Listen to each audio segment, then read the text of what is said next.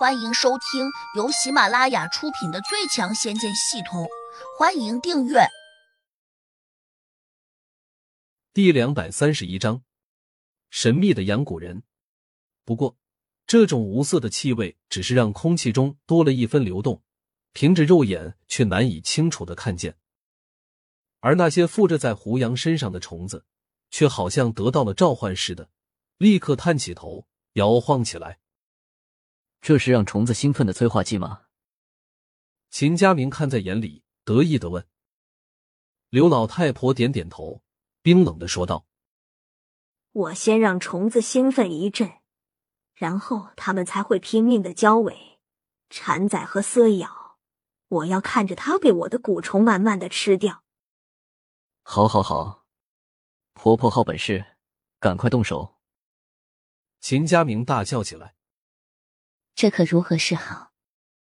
杨玉环绝望的看着胡杨，正想再问一句，谁知这时，他的身体忽然虚化起来，跟着就嗡的一声，化成青烟消失在空中。姐姐，她怎么会这样？小婉又是一惊，难以置信的问：“时间到了，他自然就会离开。”蓝欣欣叹气道：“走了也好。”免得受他侮辱和折磨。欣欣，你怕死吗？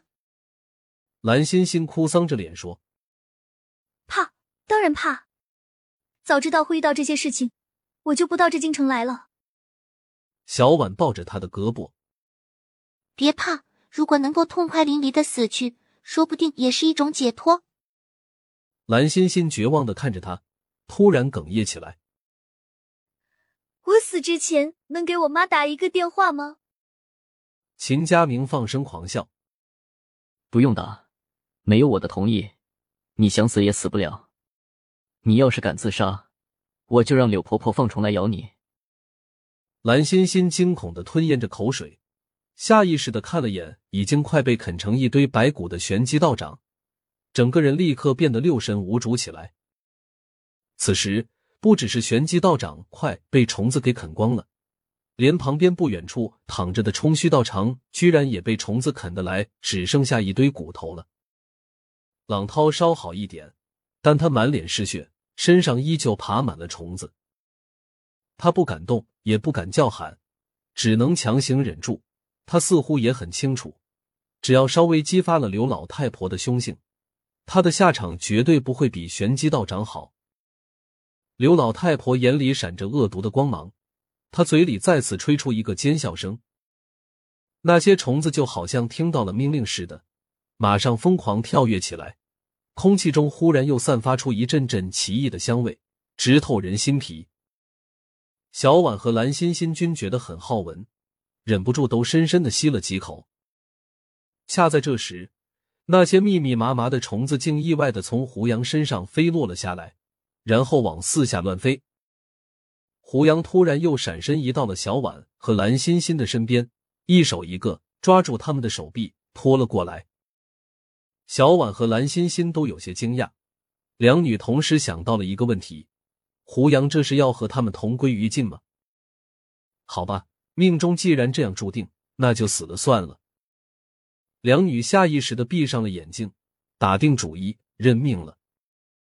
就在他们闭上眼睛的时候，秦家明大声叫道：“姓胡的这小子想拉他们一起死，柳婆婆，你可别如他的心意。”小婉和蓝欣欣一听，越发有些绝望，身体忍不住哆嗦起来，更加不敢睁开眼睛。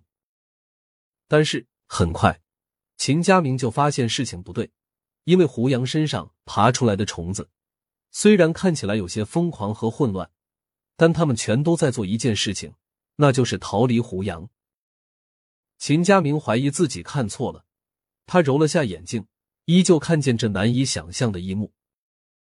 难道这是刘老太婆欲擒故纵的一种策略吗？难道刘老太婆怕伤着了两个小姑娘，所以临时撤回了虫子吗？转眼间，秦家明想了很多，然后。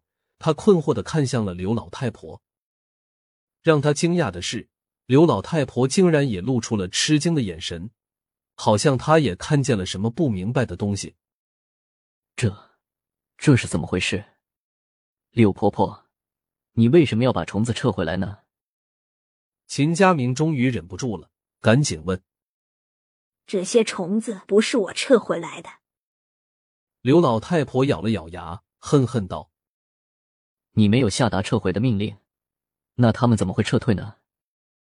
秦佳明越发有些吃惊，慌忙问：“他身上散发出了一些香气，可能有问题。”朗涛从地上爬起来，神情复杂的插了一句：“香气。”秦佳明愣了下，身体微微颤抖。这小子太古怪了，我的蛊虫天生怕奇香，他好像早有准备。在身上喷洒了足够浓郁的香水，刘老太婆气呼呼的说道。胡杨哈哈大笑道：“你这个鬼老太婆真是太笨了，连驱虫的药香和普通的香水都分辨不出来。这些蛊虫跟着你，可真是冤枉死了。”刘老太婆一听，顿时变了脸色，大声叫道：“不可能！我这些蛊虫是用特殊药物喂养的。”普通的香药根本不可能驱赶得了他们。胡杨不屑道：“我看你是不见棺材不落泪，到了这个时候你还不承认？那好，我现在就把你这些虫子烧成灰。”说着，胡杨翻转着手指，比划出一个个奇特的姿态，而他的指尖不停的有丝绕般的光芒冒出来，且绕着他和小婉、蓝欣欣。飞速的旋转成了一个个恍若荧光般的光环。胡杨绕出光环的速度非常快，刘老太婆和朗涛都瞪大了眼睛，十分惊异，就连秦佳明也开始紧张起来。小婉和蓝欣欣连声说：“好香，好香！这是什么香水？”胡杨没有回答他们，突然分开手掌，那些绕在身周的光环瞬间蔓延出去。顷刻之间，射到了四周飞舞着的小蛊虫上。只听得一阵阵细微的爆响，那些蛊虫竟着火烧了起来。它们燃烧的速度非常快，几乎在刹那间便又熄灭了。而这些蛊虫早已经在那一刻化成了灰烬，从空中纷纷扬扬的洒落下来。同时，一丝丝青烟升到了空中。蛊虫的数量非常多，但是。胡杨从身周散发出去的光芒更多，已经结成了一个密集的球形光波，且持续不断的发散出去。几乎所有的蛊虫都毫无幸免的被打中，然后化成了灰烬。本集已播讲完毕，请订阅专辑，下集精彩继续。